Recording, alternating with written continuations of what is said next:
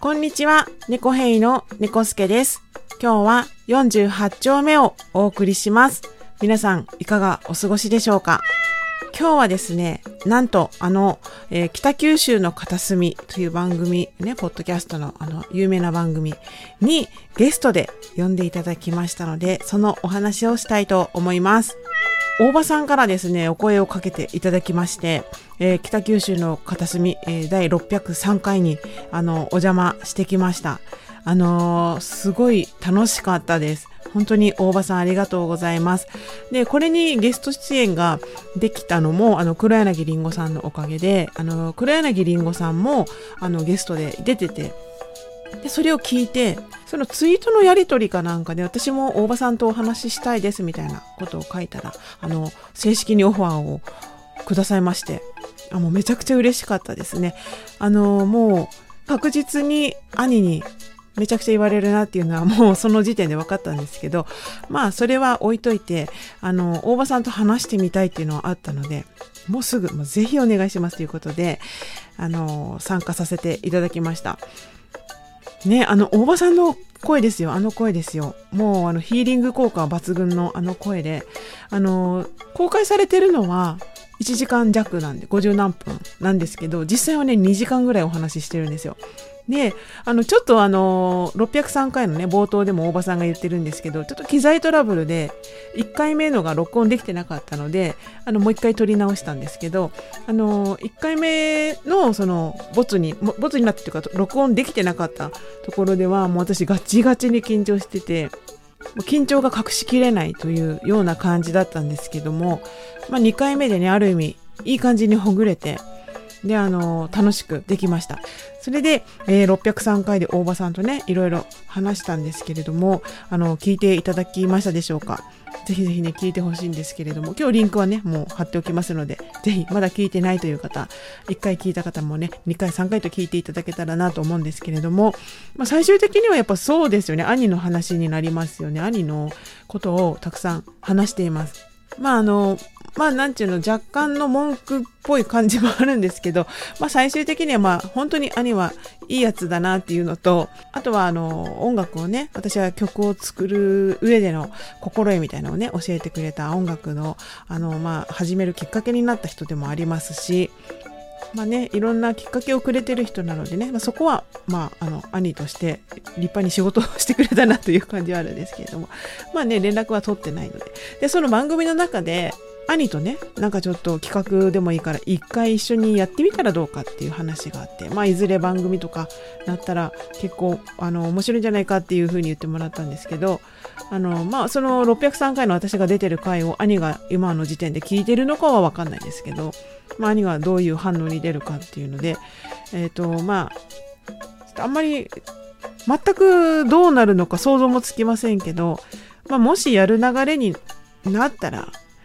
まあ、番組名とかいろいろね、考えなきゃいけないなとは思うんですけど、皆さんどんなのがいいですか？なんか、まあ、その大場さんのところではね、ぶっ飛び兄弟とか、へっぽこ兄弟とか、なんちゃら兄弟っていうのがあるから、なんかそういうのになんか並びたいなっていうね、感じもしましたし、まあ全然関係ないようなね、あの、兄の口癖とかを番組名にしたらいいのかなとかね、あの、なんやお前とかさ、あの、倉時さんとか、ボテクラスぞとか、なんか、そういう博多弁のね、なんかまあ兄のあの、ちょっとぐちゃぐちゃぐちゃぐちゃ言ってくるあたりのね、雰囲気が、なんかこうタイトルになったら面白いのかなとかね思ってみたりなんかそんなしてますけどまあでも番組をするとか、まあ、企画でなんか一回コラボするとかも今何にも決まってないでもしねそういうのがあればあのとても私一人で兄となんかトークをするっていうのはちょっとね自信がないのであの皆さんの力を借りたいなと思いますなんかいろいろどうしようかなとか迷った時はまたなんかラジオで投げかけるかと思いますので、その時はどうぞ協力してください。で、なんかやっぱ大場さんと兄とグリーンさんが初めて出会ったのが文字工っていうのもね、なんかね、なかなか、なかなか面白いなと思って。まあでもね、ポッドキャストをやってて本当にみんないい人だし今回も大場さんと話してみてあの一人喋りのね北九州の片隅っていうのを主に聞いてるんですけど大場さんの番組は。だけどあのあの優しい感じがそのまんまなんですよね。人の話をちゃんとこううんうんって聞いてくれたりとかこういうこともあったよみたいな感じで話してくれてゆっくりと安心して話すことができました。本当にありがとうございます。であの大場さんのこのね、603回、え私が出た回で、ちょっと猫兵の今後の活動についてちょっとお話ししたんですけど、もうおばさんの方、ね、番組の方で、あの、公開されたので、私もここの自分の番組で、あの、発表したいと思うんですけれども、あの、来年の2月に猫兵イベントをしようと思っています。今、それに向けて少しずつ動いています。で、あの、絶対にこの人とライブをやりたいっていう人はいて、もうその方には OK をもらっているので、出演者は1組決まっています。まだね、あの、正式には発表はできないんですけれども、1組決まっています。で、あの、場所とかはまだ決まってなくて、一応、2月の日曜日のどこかっていう風に考えてます。最初は2月2日で木曜日なんですけどこのね路地裏の猫助このポッドキャストのこの番組を始めたのが2月2日なのでまあこの日に記念にあの猫編初ライブにしたいなっていうのでその日に決めてたんですけどちょっとね、あの、私の仕事の都合で、ちょっとシフトが、あの、いつ変わるかわからないっていう中で、定休の日曜日だと絶対に確実に休みなんで、まあ、そこの方が絶対にいいなと思って、そうしました。なので、えっと、2月の